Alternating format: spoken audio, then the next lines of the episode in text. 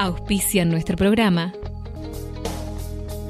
Red de Psicólogos de Buenos Aires, una red de asistencia formada por psicólogos universitarios que han orientado su práctica clínica en el psicoanálisis lacaniano.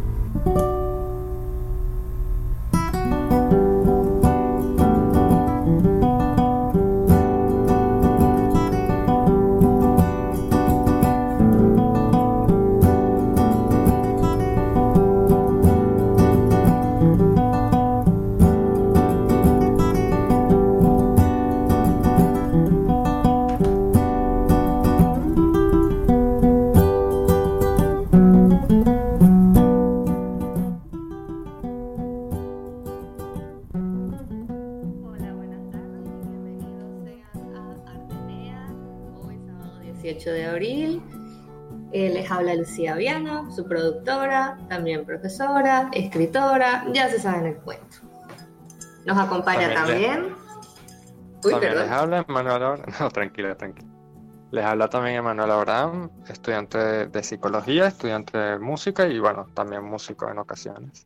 En ocasiones, el tema que acaba de sonar lo hiciste tú. No sé si te habías dado cuenta, ¿no? Bueno, bueno, bueno. Bueno, bueno, bueno.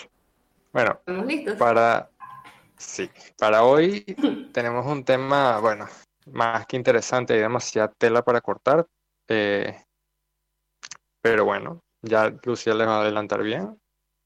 Es que eso siempre nos pasa, ¿no? Siempre hay mucha tela para cortar. Sí, la verdad. O sea, te- Tenemos que repetir yo estoy algún muy tema satisfecha con esos temas.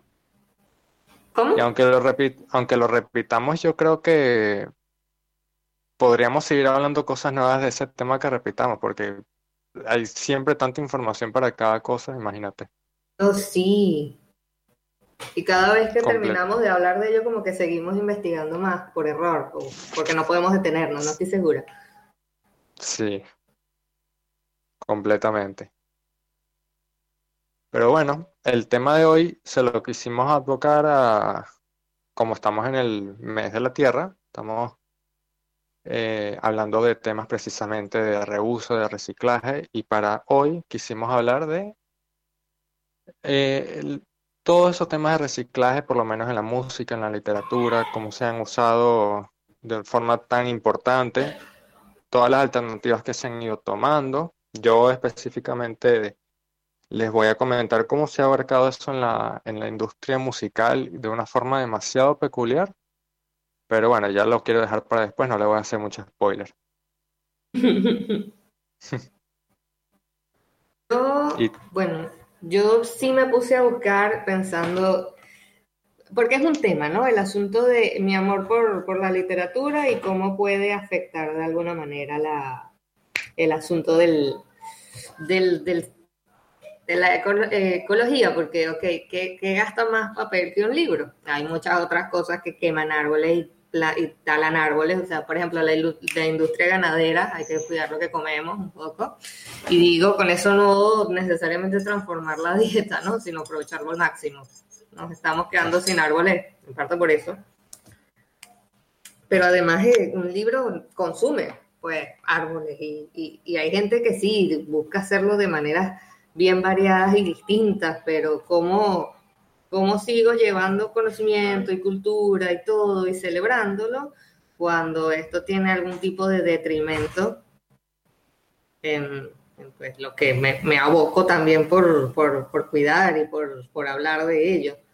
Entonces, cuando te pones a pensar en eso, dices, bueno, el, el formato digital, mm, hay gente a la que no le parece mucho. Este, bueno, listo. No el formato digital, aparte de que eso puede ser. Entonces pensé, bueno, hay una cosa que yo hice en la universidad y que he visto acá bastante y en otras partes del mundo, que de hecho está bastante bueno porque se trata de seguirle dando uso y movimiento al, a los libros que ya tenemos. O sea, tengo este montón de libros apilados en casa, sea o no que tengan un valor sentimental para mí. Y me pongo a comprar más. Y entonces ese libro que está ahí alguien más lo compra. Y si bien eso ayuda pues a, nuestras instituciones, por ejemplo, una, no instituciones, pero una librería que es foco justamente de ese conocimiento, porque allí voy a adquirir estos textos, por ejemplo, o una biblioteca en donde puedo ir a estudiar felizmente, este, necesitan pues que yo siga necesitando de ellas a su vez. Pero ¿Cómo puedo hacer entonces? Bueno, las sigo moviendo. Entonces yo me puse a buscar sobre bibliotecas ambulantes, callejeras y además cambalaches de libros, que es un término que la literatura le, le, tomó prestado al tango argentino justamente, por eso el cambalache del cambio, ¿no? En esta vez, esta vez no cambio pareja, sino que cambio un libro por otro. ¿Ok? Mm, es algo muy bonito que se puede hacer Sí, yo hice varias, tanto en la universidad, en la Facultad de Educación, con mis compañeros de, la mención de lengua y literatura. Este, nuestros profesores pues estaban enamoradísimos de eso. Una vez me dejaron saltarme una clase por eso incluso. No, no, no, váyase, me dijeron, puede, puede, puede ir. Y yo, ¿serio? Salí corriendo. Este, ¿Quién tenga profesores así? Sí, sí, claro, obviamente después apretaban esa rosca como tú no tienes idea, ¿no? Porque me exigían tuve la suerte de que me exigieron bastante. No, no se me ocurre de otra manera con ellos, afortunadamente, porque son muy buenos profesores. Este, pero bueno, ¿ah? Dime, dime. No, que eso es una, a veces eso, yo me he puesto a pensar eso mucho últimamente, porque yo en Venezuela también estuve en la universidad media carrera y y a veces me, da risa porque nosotros estábamos muchas veces como que, ah, sí, ese profesor es tranquilo, que genial, pero al final del día, o sea, recordando hoy en día que ya han pasado dos años desde que, desde que cerré ese ciclo, yo digo, concha, pero los que más me, o sea, con los que yo más me eh, aprendí, toda la información que yo manejo hoy en día, con que más incluso vuelvo a, recordar por cuestiones que necesito hacer o, escribir incluso, son las clases de aquellos profesores que más me exigieron y a que los que generalmente les tengo un poco de rabia, porque muchas veces me reprobaban que yo les hacía todos los trabajos. Eh, un saludo, Quevedo, pero... pero sí, es así, es, indicado cuando te, por así decirlo, te aprieta, ¿no?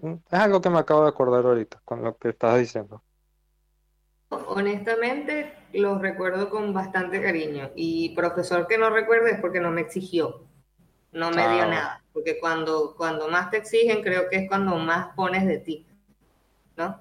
No, y no exigir como que, bueno, listo, ya está, no te, no te paso porque yo soy, yo soy malo, y Sí, amigo, te felicito, eres un villano de segunda.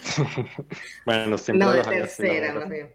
Claro, claro, se consiguen de eso. Y, sí. o sea, yo soy profesora y honestamente cuando voy a corregir exámenes me sirvo un tecito, un vinito, me abro una cerveza y digo, bueno, me preparo, me trueno los dedos, así como que sí, ah, puedes empezar a ejercitarme y empiezo a morirme de la risa, ya está.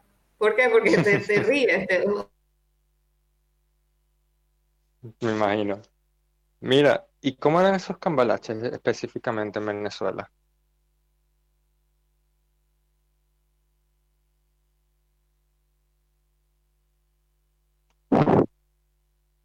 Hola.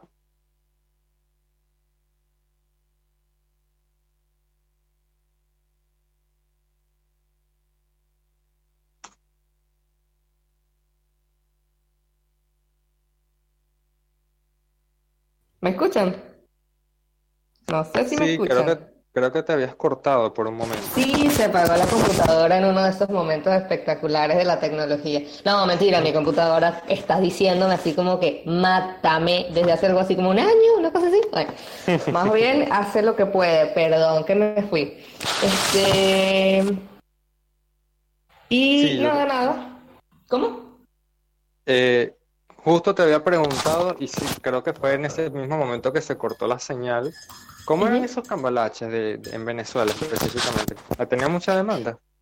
Mira, fíjate que nunca se había hecho uno, nosotros nos pusimos de acuerdo, esto se puede hacer en cualquier plaza, universidad, colegio, institución pública o privada que ustedes quieran. ¿de acuerdo? Es sencillamente buscar una mesa, van a necesitar la mesa, un cuadernito o una laptop o donde quieran llevar una cuenta de los libros que tienen, eso va a facilitar que no se vuelvan locos y se van a dar cuenta de que llega. Y eso en parte es para uno decir, wow, tanto libro bueno escondido por ahí que nadie quiere o que tal vez está dispuesto a ofrecerle a otro. Entonces puedes mirarlo como que, bueno, qué desperdicio o puedes verlo como que qué bueno que esto está saliendo. Yo elijo verlo de la segunda manera. Porque hubo muchas, mira, uno de los libros de Venezuela, y es porque se estudia, no necesariamente porque te tenga que gustar, es Doña Bárbara. Eh, conseguimos tres Doña Bárbara. Mis compañeras de, especialidad, cuando les dije, hay tres Doña Bárbaras abajo y, la y el mes que viene, el mes que viene, el semestre que viene nos toca literatura venezolana. Ustedes eligen qué quieren. No, salieron corriendo. Desaparecieron, traían, cada una trajo un libro y se llevó el otro. Empezamos un, creo que era un miércoles. Pedimos un, a, alguna entidad de la facultad, no sé con quién hablaron los chicos, pero pedimos una mesa, tipo una, una, mesa común y corriente. Creo que teníamos primero un escritorio de un profesor y después nos facilitaron una mesa. Nos sentábamos en el piso, hicimos una pancartica con papel normal, luego hicimos otra con tela, porque a alguien le regalaron una tela, ¿verdad? Y la pintábamos, hablamos de lo que era el cambalache y la gente se acercaba a preguntar, ¿y qué es esto? Bueno, mira, es un cambalache de libros, tú traes un libro, porque estamos tratando de recopilar bastantes. Este, nos vamos a quedar, nos quedamos, creo que fue una semana o dos, no puedo recordar bien. Fueron días muy felices, así que todos, todos este, me pasaron volando, así que no estoy muy segura, porque lo disfruté bastante. Pero nos quedamos después de clases. Los que tenían clases en la tarde hacían la guardia en la mañana, los que teníamos clases en la mañana hacíamos guardia en la tarde, hasta las seis, cinco más o menos, almorzábamos allá y lo que hacíamos era reunirnos allí, llevamos nosotros los primeros libros, eran, creo que al principio sumamos 20, éramos como siete personas, este, costó mucho para algunos salir de algunos libros. La gente se acercaba y decía, ah, ¿qué es esto? Bueno, tú dejas un libro, te doy un número, digamos, traes dos libros, te llevas un, numerito firmado, qué sé yo, certificado, que, que dejaste dos libros, el día del cambalache como tal, vienes y te llevas dos libros, los que tú quieras. No importa si tu libro era eh, sumamente caro, no importa si tu libro es del año 50, es indiferente. ¿Qué hacíamos con esto? Bueno, atraíamos bastante la atención, de hecho nuestros profesores y otros profesores que no nos habían dado nunca se acercaban nada más a felicitarnos. Chicos, estoy sorprendido de que están haciendo esto o estoy sumamente complacida de, de ver esta iniciativa. ¿Se los mandaron para una clase? No, no, esto lo hacemos porque queremos la universidad les debe algo, pues realmente no nos debían nada, esto lo hacíamos porque lo disfrutábamos, pero esto hace falta para las cosas. Saliendo de, ah bueno, el, un miércoles también hicimos el cambalache, me acuerdo, porque tenía fon, que tenía, tenía fonética me parece, este, y veía clases de fonética los miércoles, este, nosotros nos reunimos, eh, es en la tarde, tipo el mediodía, empezamos como a las 11, terminamos como a las 2, la gente formó una, toda una fila, ¿verdad? Este, iban pasando. Habíamos conseguido muchísimas más mesas porque habíamos terminado con muchísimos libros, 300 y pico, 100 por mesa, una cosa así. Así que la gente iba pasando y nosotros les íbamos hablando los libros. Bueno, este libro, mira, es de literatura, qué sé yo, acá puedes aprender de historia, ah, este libro está buscando algo romántico, bueno, toma, ¿quieres algo de, no sé, mitología? Aquí te lo puedo ofrecer. Literatura latinoamericana, bueno, aquí tienes Argentina, Perú, qué sé yo, Venezuela. Teníamos todo lo más organizado posible y ayudábamos a la gente a, descubrir qué había en las mesas. Una de las cosas más bonitas que recuerdo de ese día es que se acercó una chica eh, invidente y dijo, yo soy una gran lectora, yo consumo muchos libros, eh, muchos audiolibros, pero mm. eh, mi familia le gusta leerme libros, así que estaba, vino al Cambalache nada más para buscar libros para que su familia le pudiese leer y dejó un par de muy buenos libros también ella. Fue una cosa que me abrió mucho los ojos a lo, el impacto que se puede hacer y que realmente el, el que no quiere leer es porque no quiere, nada más, no porque no puede. ¿verdad? Me conmovió muchísimo y también cambió mucho mi perspectiva con los audiolibros porque yo no sabía qué pensar de eso. Yo decía, bueno, no sé qué, si los tomo como que valen, como que no valen. Yo leía, aún no leía cómics en ese entonces, leía más manga y hoy muy poquito leía y me di cuenta que no, si lo disfrutas, si te da algo, si te enseña, funciona, hay que leer. Punto. Hay que tratar de educarse a qué leer, o sea, no me voy a poner a leer, no sé, el manifiesto comunista y no sé nada de política y a tomar todo lo que sale ahí. No, si me interesa Marx, me tiene que, interesar la postura de Sócrates con la, ¿cómo se llama?, con la democracia y me tiene que interesar Kant y me tienen que interesar todos esos. Si me interesa la mitología, no me quedo con Zeus nada más, empiezo a estudiar la sumeria, empiezo a estudiar la, la egipcia, empiezo a estudiar la japonesa, empiezo a estudiar los muchos panteones africanos. Tengo que aumentar mis cosas y este tipo de cosas lo permiten, porque un libro que no está en una, en una estantería de una librería o que no está en boga de todo el mundo, porque de repente, bueno, es carísimo, entonces vale una millonada, no me lo puedo pagar, funciona con, con los cambalaches. Además es una experiencia muy linda, uno mm. termina conociendo gente muy bonita. Yo llegué a ser uno en el Centro Cultural Valencia, eso estaba, tú que vienes de ahí, eso estaba cerca del Parque de los Enanitos, ¿te acuerdas de eso? Sí. Por el elevado de San Blas. Bueno, yo hice una, yo hice allí un cambalache, me acuerdo que mi mamá me llevó, reuní muchos libros, mis amigos me trajeron libros, casi no vino gente, pero la gente que se acercó se regresó a sus casas porque iban por ahí, regresaron con libros y nos cambiaron. Al final yo me quedé con un montón de libros y mis amigos aprovecharan y se cambiaban entre ellos. Ay, Lu, no te sientas mal porque no vino gente. Y yo, miren, no sé, yo lo disfruté mucho. Mm, ustedes me dieron un apoyo enorme. Hay gente con la que ya no hablo, pero en aquel momento, bueno, fue importante que estuviesen ahí. Y bueno, no hablo con ellos por X o Y motivo de la vida. Hay gente que de verdad ¿sabes? Se fue a otro país y, se perdió, ¿no? En, medio de toda la inmigración. Este, pero me sentí sumamente contenta y satisfecha. No importa lo pequeña la experiencia, costó buscar todos los permisos porque nadie sabía que era un cambalache, ni que iba a ser yo, ni si me tenían que pagar. Y yo, no, yo no quiero que me den dinero. Es más, yo traigo el agua, los bocaditos, el café, todo, todo, todo. A mí denme el espacio. Si no me quieren dar mesas, yo los pongo en el piso al final me dijeron, no, toma una mesa y qué sé yo. Tenían, eso sirve, servía, no sé, hoy día como museo. Y en una de esas, cuando estaba organizando todo, me dijeron, si quieres puedes entrar y ver las muestras que aún no están abiertas al público y tal. como que, ¿sabes? Para dar un, darme algo a cambio, ¿no? Yo súper emocionada con eso.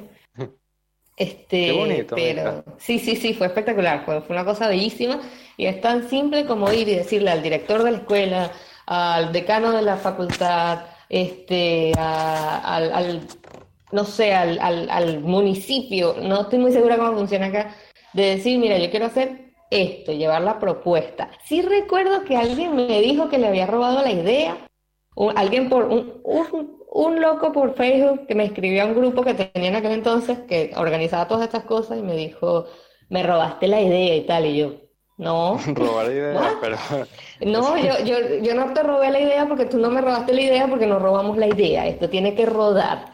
Pero, o sea, todos mis amigos le cayeron encima. Y yo, no, no, no, no, va a venir a, a, cerrar el grupo, quédense tranquilos, ignórenlo. Más bien celebremos que así como es de psicópata, porque hay que, hay que estar un poco loco para andar gritándose con gente del internet, este, así que no lo hagan, gente, esparzan cosas buenas. Eh, se quedó quieto y su, supongo que es su cambalache, nunca me quedó claro quién era, porque yo no sabía quién era, o sea, yo me quedé como que, ¿quién eres tú? ¿Y qué quieres? ¿Y por qué te molesta? Haz el tuyo y ya está. Ah, además de que eso es una idea ya muy practicada, o sea, no es como que propiedad intelectual de nadie, eso está, eso se hace ya. Por suerte eso, es gratuito, si tienes una mesa y más de cinco libros que ofrecer, la gente va a querer hacerlo. Además de todo eso, por suerte puedes ir a una biblioteca si no tienes libros, se acabó. Y hay un montón de otras cosas que se pueden hacer porque ustedes dirán, mira Lucía, todo muy bonito, tú sí te diste cuenta que estamos en, un, en una pandemia mundial, ¿no? Sí. Entonces, bueno, buscamos cambiar en PDF y ya, no, no, no, ¿sabes? Nos ponemos serios con eso. Una última cosa, estuve averiguando con bastantes de mis amigos, ¿verdad? Que están en distintas partes del mundo. Hablé con gente de México, Estados Unidos, Colombia, Argentina, Brasil y Venezuela, preguntándole, hay gente que no me llegó a contestar, de España y así, pero les pregunté sobre el asunto de, de los libros, porque acá y en Venezuela, sé que existen lugares del mundo en donde tú vas a un parque o a una parada de colectivo o una parada de subte y te encuentras una caseta de libros, una estantería chiquitita con libros. Bueno, resulta que preguntando, en Orlando hay mini bibliotecas en la calle, en las paradas de autobuses, de los colectivos, este, en donde si estás esperando, vas, te queda, quitas un libro y tú regresas otro. En lugares como Colombia, Bogotá, en los parques, según el horario del parque, abren unas pequeñas librerías, ¿verdad? Pequeñas es nada, son bien grandes, es una estantería enorme, con una puertita de vidrio que queda abierta y hasta un lugar para sentarse con techo por si está lloviendo y puedes leer mientras estés en el parque, pero lo tienes que regresar. Les agradezco a Andrés y a Vivi por toda esta información. Si me están escuchando, muchísimas gracias. Este, también me puse a averiguar y, y, averiguar y tengo, bueno, un amigo en Brasil, ahorita está en Venezuela, ojalá me esté escuchando también. ¿Verdad? Él me dice que en la Universidad Federal de Roraima, en la Facultad de Letras, realizan muchos eventos de literatura, pero que él como tal no ve que haya ese tipo de cosas en la calle. Y hablé con un amigo mío de toda la vida en México, Ocotlán, y me dice, no hay este tipo de actividad, ni siquiera hay librerías. Cuando te pones a ver las diferencias de un lugar con el otro, creo que no se trata tanto de infraestructura, como de sencillamente que alguien arrancó a hacer algo. Así que si en tu ciudad o en tu localidad o en tu cercanía no hay esa facilidad de conseguir o comprar un libro, a ponerse las pilas con un cambalache, con hacer cosas. Por ejemplo, averigüe, ¿verdad? que en Argentina, bueno, si quieres comprar un libro usado vender tus libros, vas al Parque Rivadavia, al Parque Centenario o en Primera Junta, todo acá en Ciudad de Buenos Aires, ¿ok? Parque Rivadavia y Primera Junta están en Caballito, en el barrio Caballito, y Parque Centenario en el barrio de Villa Crespo. Este, y vas y dejas tus libros, te dan una comisión por eso. Eh, puedes sencillamente, ¿cómo se llama? Em, puedes agarrar y bueno, quiero comprar un libro que sea barato. Yo me he comprado muchos grandes libros allí que se están reeditando o que por ahí no se consiguen en ningún lugar. Por ejemplo, Los Piratas de la Malasia, o sea, Sandokan es uno de mis personajes favoritos de la vida. Y si eso no te es suficiente, porque de verdad no tienes plata, entonces vas y averiguas sobre la biblioteca ambulante en La Plata donde hay de verdad gente que anda llevando libros por ahí a las escuelas. O Libro Libre, que se dedica cada 21 de septiembre a dejar un libro con un papelito diciendo que vienen de parte de ellos en las paradas de colectivo, en los parques, en los restaurantes, en, el subte, en todas partes, mundialmente. Entonces el libro es una comunidad, eh, es una comunidad, no, es una biblioteca ambulante que está dentro de una valija, dentro de una maleta, que Alex eh, apela en Córdoba, mundo, y bueno, se dedica a llevar por ahí. Si entran a la página, de hecho, pueden llegar y, ¿cómo se llama? Pueden llegar por ahí, este, Ajá, si entran a la página, pueden solicitar la valija, pueden donar para la valija e incluso pueden donar a la página y recibir una libretita, sea con su nombre, sea con un collage bien bonito del libro que, que, tiene, que le dio el nombre a esta, a esta, ¿cómo se llama? A esta actividad. Este, ya están apoyando el conocimiento porque esto va a las escuelas y a los, y a los jardines. Tienen el árbol de las lilas en Neuquén. En Vicente López, llévalo, léelo y compartilo desde el 2018 en seis paradas del Metrobús Norte.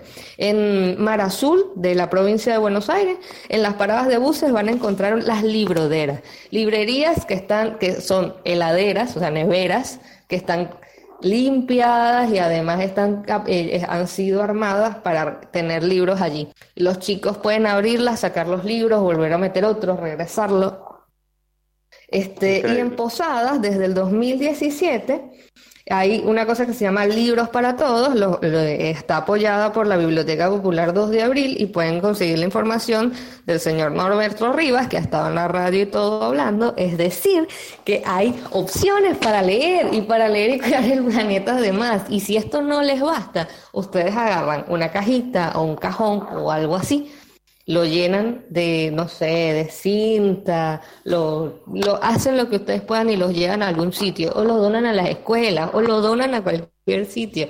Pero hay demasiadas cosas buenas para, para hacer en ese sentido. Me quedé hablando mucho, perdón, me emocioné. Tranquila. Yo quería, quería acotar que algo parecido pasa con la música, y es que en internet hay demasiados blogs como las FM, como Read Your Music, incluso Discogs, que son blogs de música en los que todos sus usuarios se intercambian álbumes. Obviamente todos trabajan bajo el, bajo el consumo sin, sin lucro, es decir, que se descargan los álbumes, se escuchan por YouTube.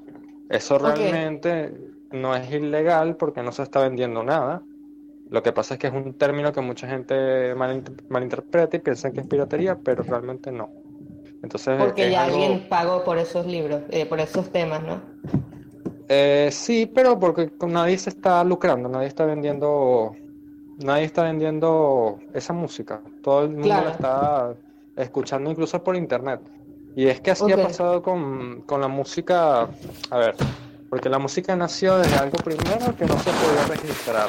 Toda, toda la música antes se tenía que escuchar en vivo puro y estamos hablando de, de todo el periodo clásico, el periodo romántico, incluso el barroco, obviamente.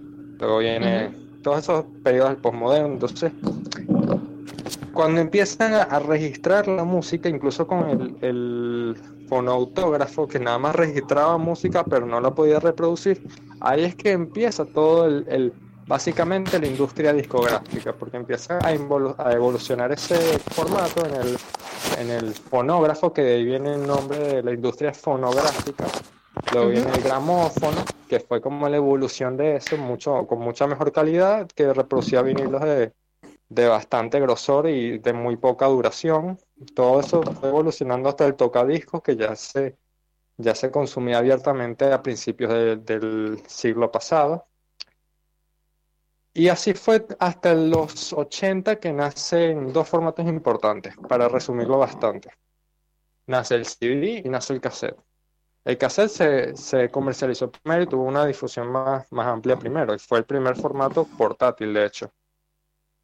Estoy haciendo todo este preámbulo para, para llegar al punto que quiero llegar para que se pueda entender bien. Porque a mí me impresiona que toda esta información la tienes en la cabeza y no la escribiste en ningún lado. Porque es algo... yo no estoy en tu casa ahora porque, hey, estamos desde casa, quédense en casa si pueden. Y los que no, una cosa, porque esto nunca lo decimos, a esa gente que sale al supermercado, esa gente que tiene que ir al restaurante a trabajar, esa gente que se va al, a la guardia porque son médicos, ustedes son héroes y esta sociedad no podría existir ni sostenerse y yo no podría estar en mi casa tranquila sin ustedes. Así que, Dios, gracias. Tenía que decirlo, ¿eh? no lo habíamos dicho. Entonces, la verdad, que esa gente es lo más épico. Esa, esa chica en el, en el chino que está ahí, que está cansada y quiere irse a su casa también, en la, en la caja. Esa es tan, tan heroína como cualquier médico, porque nos permite nos permite seguir comprando nuestra comida. Imagínate si nadie de ellos abriera, ¿cómo hacer Exactamente. se acaba lo que se daba. Perdón, eh, perdón, te interrumpí. tranquila, tranquila. Bueno, bueno, esta, para responder a tu pregunta, esta, esta información yo la, la, manejo un poco porque yo soy coleccionista de CDs. En Venezuela tenía vinilos, pero los regalé porque me venía a Argentina y no me los podía traer. Entonces no tenía espacio. Entonces, así fue evolucionando todos estos formatos digitales, luego, porque el cassette seguía siendo un formato magnético, como por las cintas magnéticas. Entonces, luego se popularizó más el CD en el 83, más por ahí. Seguía siendo un formato que compartía la audiencia con el cassette y junto al cassette salió otro formato llamado 8 track, que era parecido a un cassette, pero más amigable para el, para el automóvil, para el carro de hecho, la producción de ese formato fue, fue como sustentada, por así decirlo, por la industria automovilística. Salieron algunos álbumes, incluso hay álbumes de Pink Floyd como el Animals, y si no me equivoco, el The Wall, que están en ese formato tan, tan limitado. ¿Y qué pasa? Bueno, el CD toma auge ya en los 90, el CD, la industria del CD es monstruosa. O sea, por cada álbum se hacían cuatro sencillos y cada sencillo tenía su tenía por lo menos tres ediciones en CD, cuatro ediciones en CD, o sea, una por cada región. Asia, Europa, América y hay una rezagada, algo, tal vez una edición especial japonesa. Entonces encima de eso tenías el CD como tal, el álbum como tal. Y el álbum como tal podía tener hasta 60 ediciones en total. Y el vinilo se seguía fabricando, sí, pero poco. O sea, querían fijarse primero en el CD antes que el vinilo, pero el vinilo se seguía fabricando. Mucha gente piensa que el vinilo murió y revivió y no, el vinilo siempre se siguió haciendo. Lo que pasa es que se dejaba un poco en segundo plano. ¿Qué pasa? El CD empieza a decrecer en producción como por el 2010, para hacer una fecha redonda. En el 2010 empieza a decrecer y ya muchas discográficas y muchas industrias grandes como Warner y Universal empiezan a replantearse cómo vender su música, porque ya no es tan sustentable económicamente vender. ¿Qué tiene que ver esto con la ecología? Porque es extraño cómo el mercado guió a una opción más sustentable que es el mercado digital. Con eso empezó a tomar más auge iTunes de Apple, que una plataforma para comprar música, que ya existía en 2006, pero era nula. O sea, la gente no le, no le hacía caso.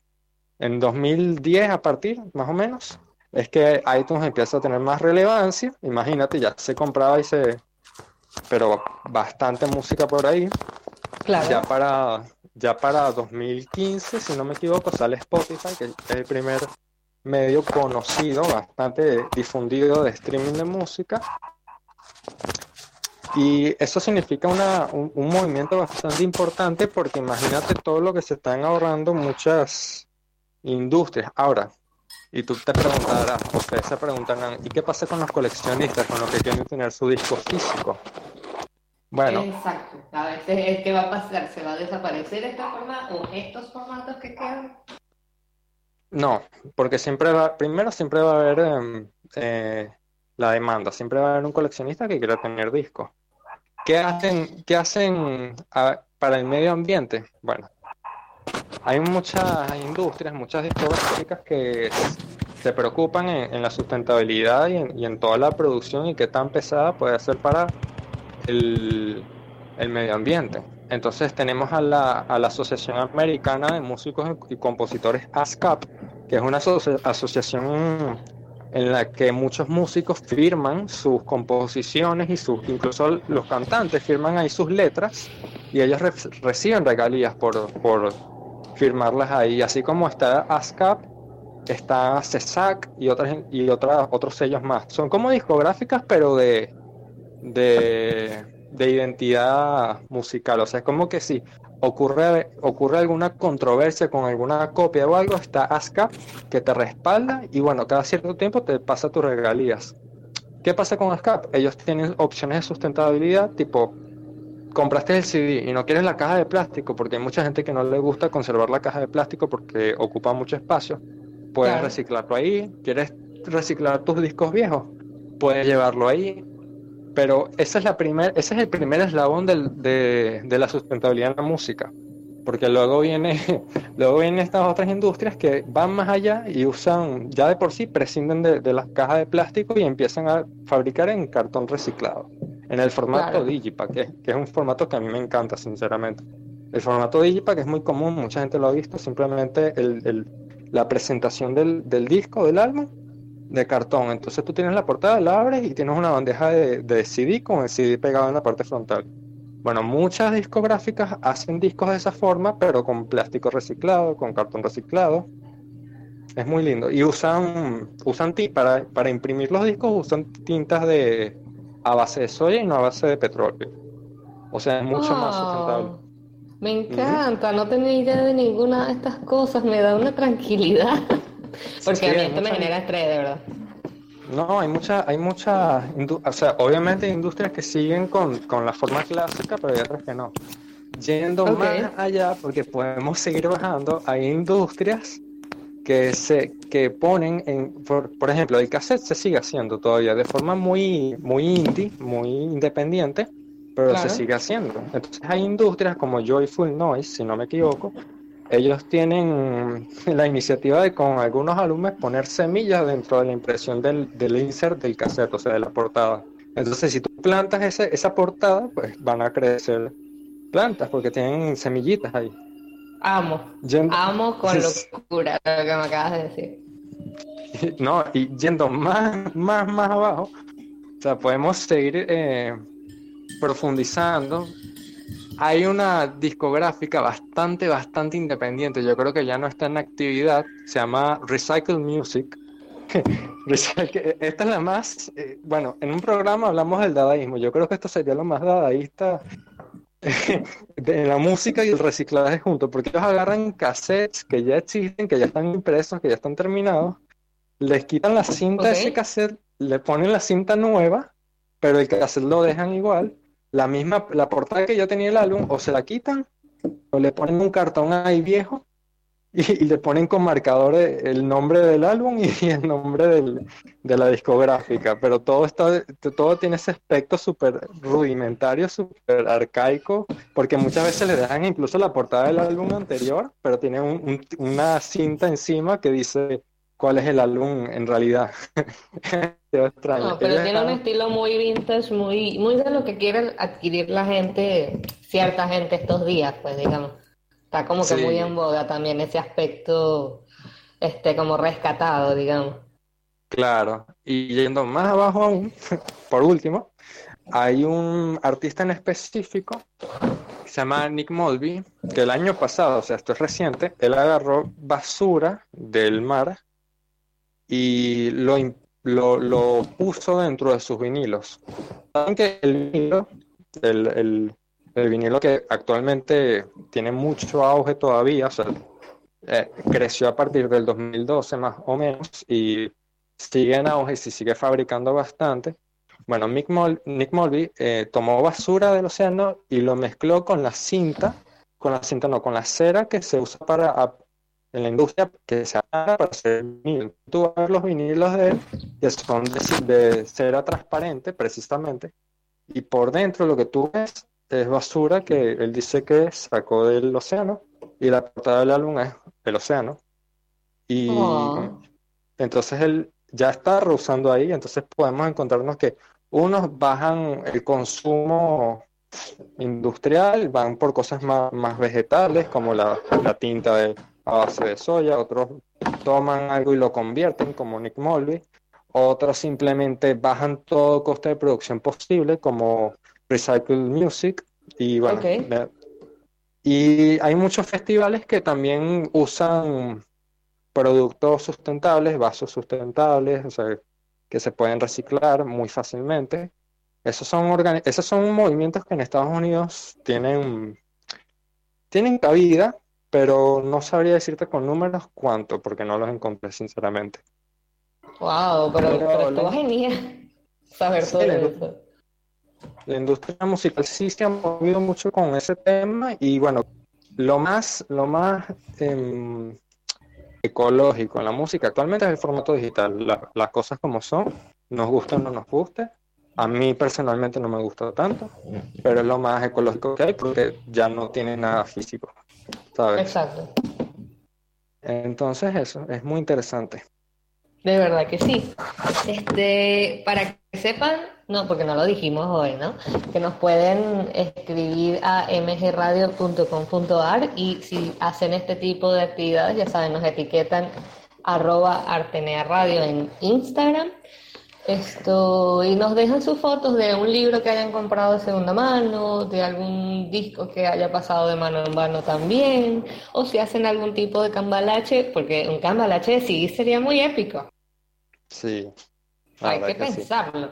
Algún día me gustaría hacer algo así eh, o sea, para nosotros, pues, organizarlo nosotros, me refiero. Una cosita porque hemos dejado un poquito de lado nuestro escucha esto, pero nos emocionamos demasiado con el tema.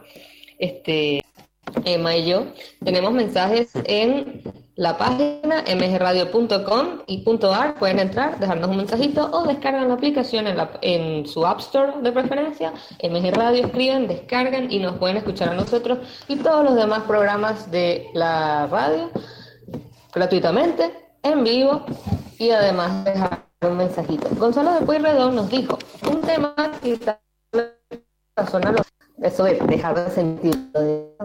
Hago muy buenos canjes en librería Aguilar en Belgrano, Blanco, Escalada entre Cabildo y Obligada. vuelta de obligado, ¿no? Recomendable. Dice, esta librería tiene página web. Marco los saluda. Hola, eh, hola Marco. Aquí hay un mensaje de ella. David dice, Lucía, me has robado la idea. Él que me dijo toda la info de Brasil. Eh, otro, eso. Kevin de Devoto. Siempre he aprendido de Artenea. Muy bueno el programa. Gracias. Qué bueno ese mensaje. Ricardo de Liniers. En Parque Rivadavia sí vinilos. Aparte de Nera nos dice, prendida muy les gustan los temas que le... Y ahora vienen los mensajitos de la. Karina de Caseta Artenea, saludos cordiales.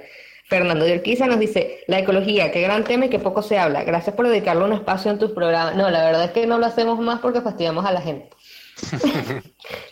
y el, nuestro fiel oyente, que prefiere permanecer en el anonimato, nos dice, muy bueno el tema de hoy. La verdad es que les agradecemos mucho las respuestas. Tengo amigos que han compartido pues la información también de que estamos al aire ahora por el WhatsApp y por el, Instagram, se los agradecemos.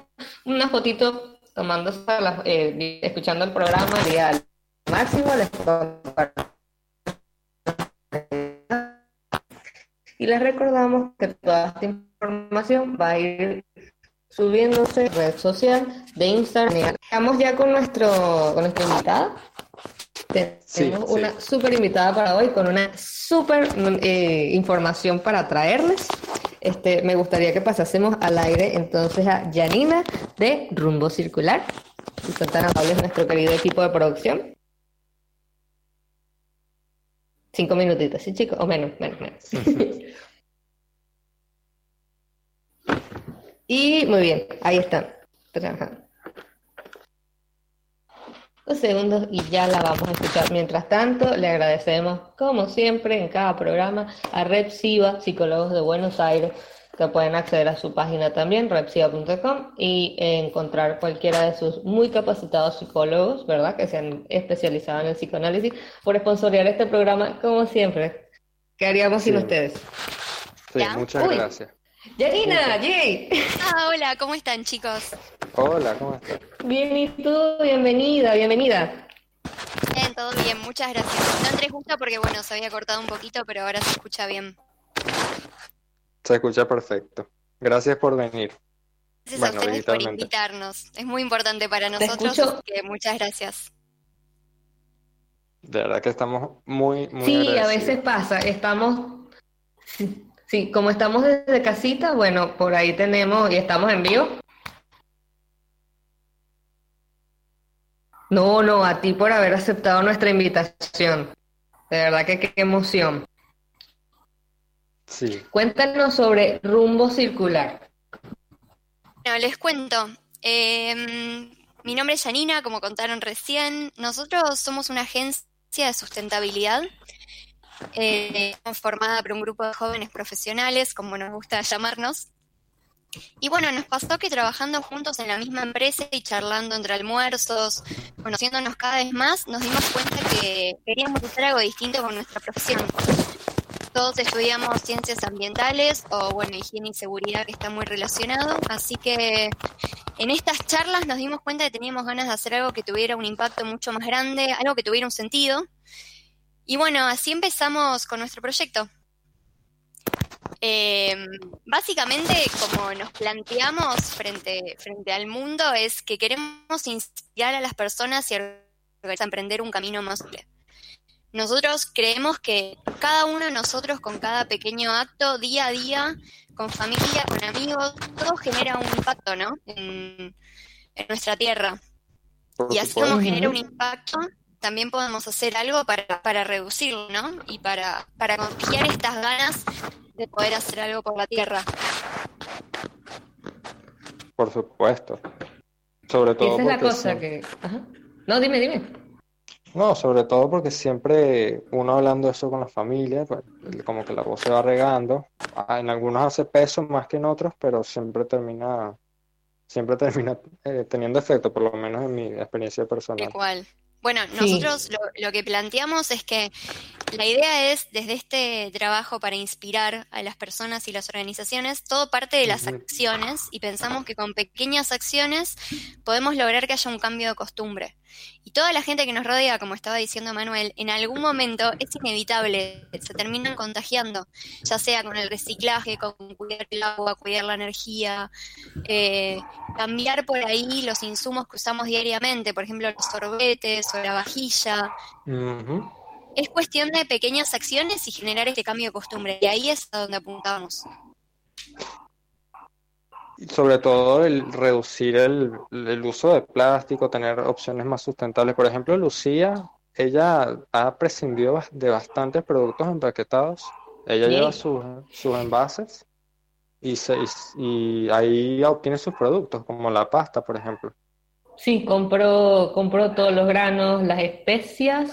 Eh, obviamente cuesta un poco con la cuarentena, porque, por ejemplo, si necesito un poquito de arroz nada más y optaría por ir al chino como para mantener mi salud pues y la de otros en el menor riesgo posible, pero yo me ubiqué en, un lugar que se llama New Garden.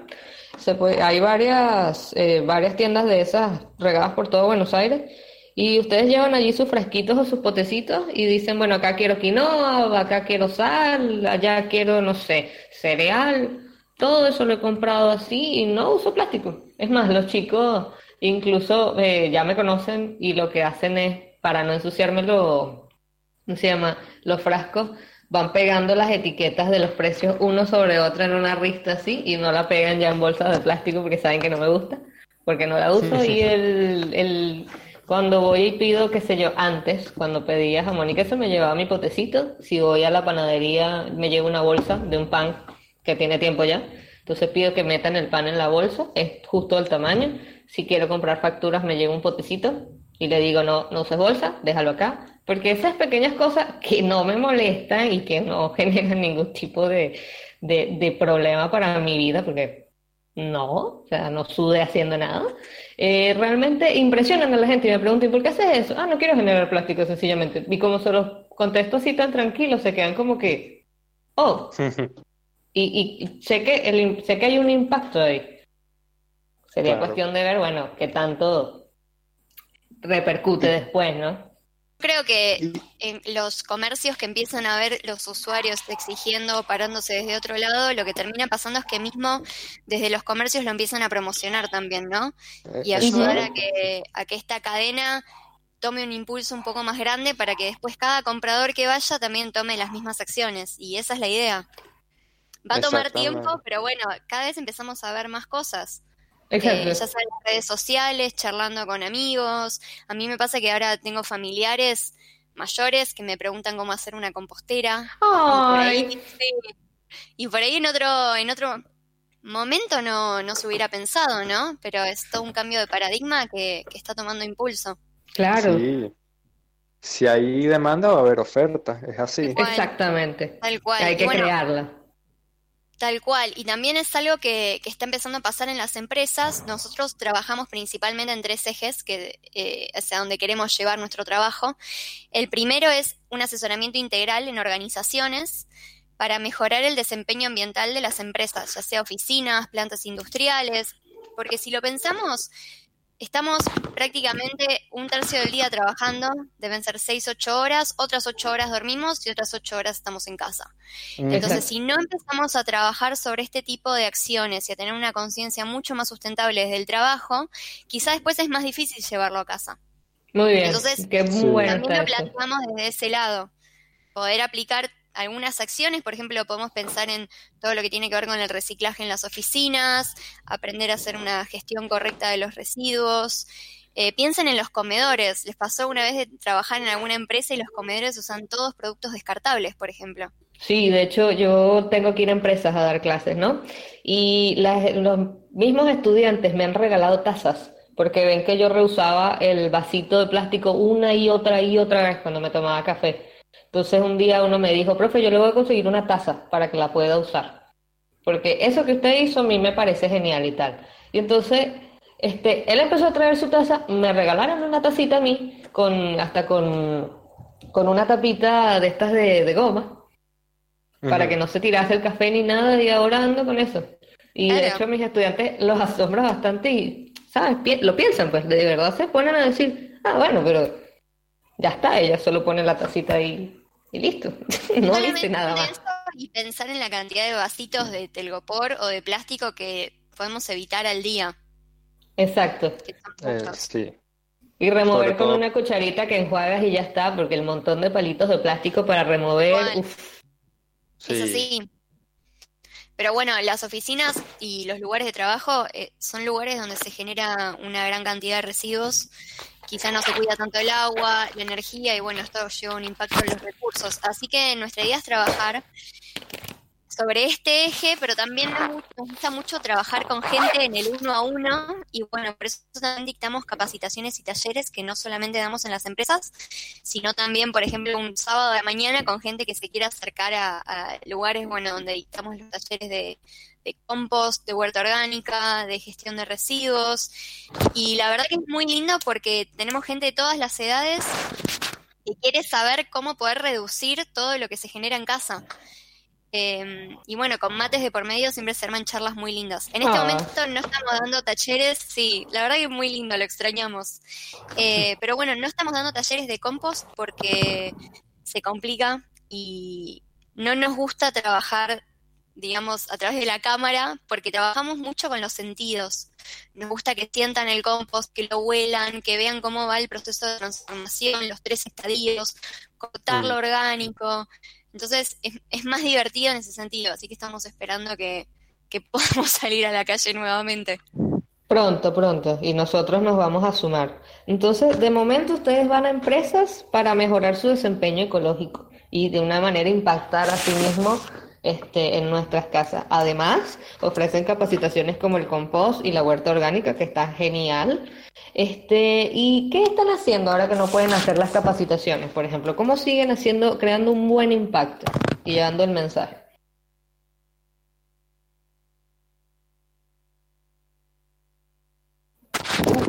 No sé si se escucha. ahora sí, ahora sí, ahora sí, estamos en vivo. Listo, listo. No, eh, otro de los ejes sobre los que trabajamos son los eventos sustentables, como les llamamos, porque también, al igual que en las oficinas, si pensamos, piensen en recitales, en capacitaciones, en almuerzos grupales, suelen haber también mucho de lo que decíamos recién, los residuos terminan en cualquier lugar, eh, tenemos, por ejemplo, los insumos, todos los productos descartables que hay. Después se tira mucha comida. Entonces, trabajamos para generar un impacto social y ambiental en los eventos para que se mantenga la esencia del evento, pero dándole un enfoque más sustentable. Planteamos alternativas para que ya sea un festejo particular o para una organización o donde sea poder hacer que se puedan involucrar otro tipo de acciones que sean más sustentables. Entonces, parte de esto es lo que también estamos publicando en nuestra web eh, y, en, y, en, nuestro Instagram para que la gente tome conciencia y para que en el día a día también traten de hacer algunos de estos cambios en casa, ¿no?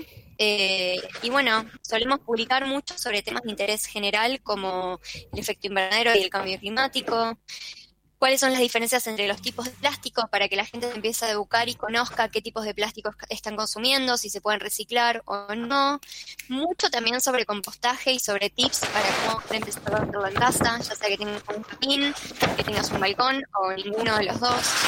Eh, y bueno, aprovechamos este tiempo que todos tenemos más tiempo para estar en casa también para publicar algunos documentales que son interesantes para conocer más acerca de, de la tierra en la que vivimos, los procesos y qué es la sustentabilidad. ¿Qué, documental nos recomiendas que al terminar el programa vayamos a ver? Perdón, Emma, te interrumpí. No, tranquilo, tranquilo. Bueno, miren, si son muy fanáticos de la biodiversidad como yo, eh, hay un documental en Netflix que se llama La Tierra de Noche, y son tomas muy específicas con una definición que no se puede creer en lugares que uno jamás llegaría para ver cómo interactúan las especies de noche. Todas aquellas especies que no vemos nosotros durante el día y que se encuentran en lugares muy remotos. Em, y la verdad, a mí lo que me pasa es que conocer todo lo que tenemos en la Tierra, te da todavía más ganas de cuidarlo y de hacer cosas para, para que sobrevivan las especies y para estar cada vez mejor, ¿no? Em, ese es uno que a mí me encanta. Y si no, después eh, recomendamos otro que se llama Autosustentables, que se hizo en Argentina y es una pareja que va viajando por el país y que va viendo qué tipo implementando para reducir su impacto. Y también es muy interesante porque se ve concretamente qué es lo que puede hacer uno en el día a día. Así que esa está buena también para conocer. Una pregunta, ¿ese está en Netflix también? Autosustentables está para bajar, pero nosotros hace poco, se puede ver en YouTube o lo pueden descargar de otra página, pero nosotros hace poco lo publicamos en nuestra página y lo vamos a estar publicando nuevamente, así que lo pueden encontrar en nuestras historias en Instagram. Ah, bueno, muchas gracias. vamos a ocupar de compartirlo en nuestro Instagram. Sí, cuéntanos cómo podemos contactar a Rumbo Circular, cómo podemos, eh, eh, qué sé yo, solicitar sus eh, su participación en una empresa, si necesito hacer un compost, si quiero hacer una huerta para mi comunidad. ¿Cómo me puedo contactar con ustedes para empezar el cambio? Bueno, nos pueden encontrar en nuestra página web que es www.rumbocircular.com.ar. Si no, también estamos en Instagram, eh, somos arroba rumbocircular y también en Facebook. Y si no, en nuestro mail, que es hola arroba Y desde ya, cualquier duda, cualquier consulta, cualquier persona que quiera empezar a hacer compost en casa es más que bienvenido y nos pueden preguntar la cantidad de veces que quieran. Ya vieron que es divina, así que no hay excusa de que me dio pena para preguntarle, porque esa mujer es preciosa. En serio, me encanta hablar contigo. Es más, hay un montón de, comentarios buenísimos. Buenísimo el programa, dice José de Belgrano. No puedo creer cómo la gente se está moviendo con el cuidado del planeta. De verdad sí se, que sí se puede. De verdad impresiona y da alegría. Luis de Floresta nos dice, muy bueno el programa. Libros, música y medio ambiente. Muchas gracias. Emiliano de Orquiza dice, muy bueno todo, gracias por acompañarnos y sacarnos por el tema del momento. Y Claudio de San Justo, espectacular lo de la entrevistada, muy claro lo que dice, felicitaciones. De verdad que sí, Janina, felicitaciones por uno de los movimientos más impactantes que he visto en los últimos ratos y créeme, estoy metida todo esto de cabeza. Es muy lindo escuchar escuchar esto, o sea, no solo, no solo en la casa, porque, ajá, ok, yo voy y compro todas las cosas este, sin, sin plástico, pero entonces, ¿qué hago en la oficina? ¿Qué hago con una fiesta? ¿Qué hago con, con mi tiempo libre? Genial cómo están impactando en todos esos otros espacios que por ahí suenan suenan tan foráneos a esto. Me, me da mucha alegría haberlos contactado, de verdad, porque han sumado a este programa tanto con esta entrevista. Desearía que pudiese ser más tiempo, Rayos. Sí, la verdad es que yo también. Muchas gracias, chicos. Bueno, un segundo les cuento rápido, aprovechando que dice también, que también en nuestro Instagram pueden encontrar algunas publicaciones acerca de alternativas a productos de uso diario por si tienen ganas de empezar a analizar un poco más y encontrar a ver qué tipo de alternativas puede empezar a usar en casa, ya sea desde guantes para lavar los platos, esponjas que pierden mucho plástico, las que conocemos naturalmente, cepillos de dientes de bambú, hay un millón de cosas nuevas por conocer. Así que bueno, aprovechando lo que decís vos, eh, está bueno si quieren empezar a investigar ahí también. Ojo con los cepillos de plástico de bambú, son baratos, son 97% compostables las cerdas se les quitan, se reciclan, tírenlas a las botellitas de amor, se pueden reciclar ahí. Las botellitas de amor son botellas de plástico llenas únicas y exclusivamente de plástico que se convierten después en materia reutilizable, ¿ok?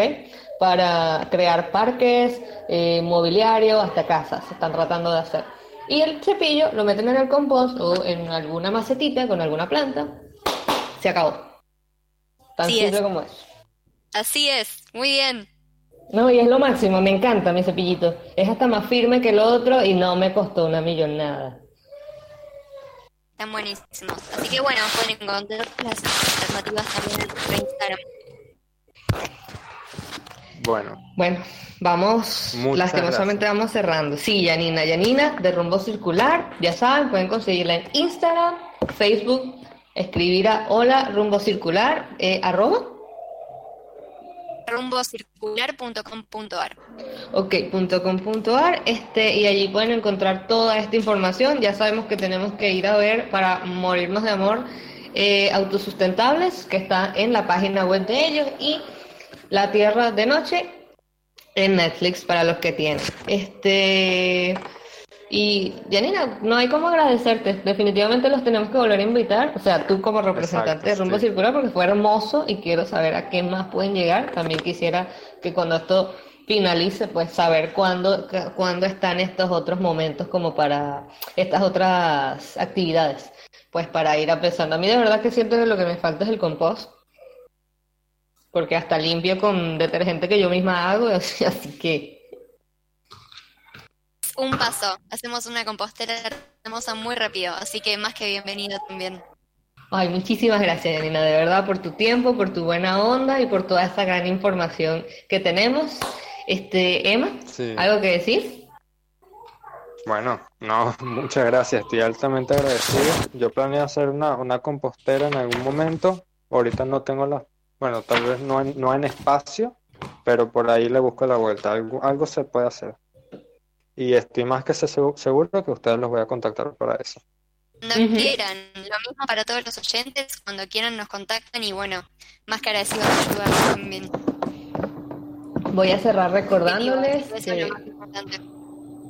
Ay, perdón, no, no, había, no te había escuchado, disculpa, hay como un pequeño delay. Voy a cerrar ah, recordándoles...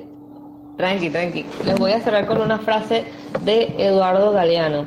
Mucha gente pequeña en lugares pequeños, haciendo cosas pequeñas, puede cambiar el mundo. No necesitamos a una persona siendo perfectamente ecológica, necesitamos a muchas personas siendo imperfectamente ecológicas, cientos de miles de personas haciendo un cambio diario en su vida. Eso es lo que necesitamos. Así que haga lo que haga usted, siéntase contento y no se sienta avergonzado de que, ay, pero antes yo no era así. Bueno, perfecto, quiere decir que creció. ¿Qué tan épico es eso? Sí, que además que tiene malo. sí, exacto. Si no tenía la información o los medios, me voy a poner triste, no.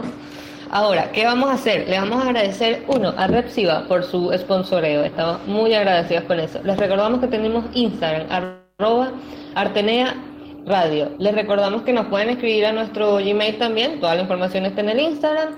Les agradecemos al equipo de MG Radio por hacer esto posible, por permitirnos quedarnos seguros en casa y traerlas a ustedes este contenido.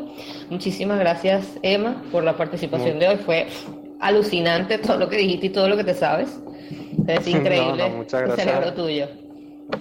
No, muchas gracias, bueno, por tu participación, por el equipo técnico de MG Radio, como siempre luciéndose. Y por supuesto, por esta gran invitada que trajiste, es increíble todo lo que aportó. Y bueno, gracias siempre, mil gracias. De verdad que sí. Los dejamos con el tema Elohim, de autoría de Emma, por supuesto, y nos despedimos. Nos vemos el sábado que viene. Hasta luego, muchas gracias. Chao.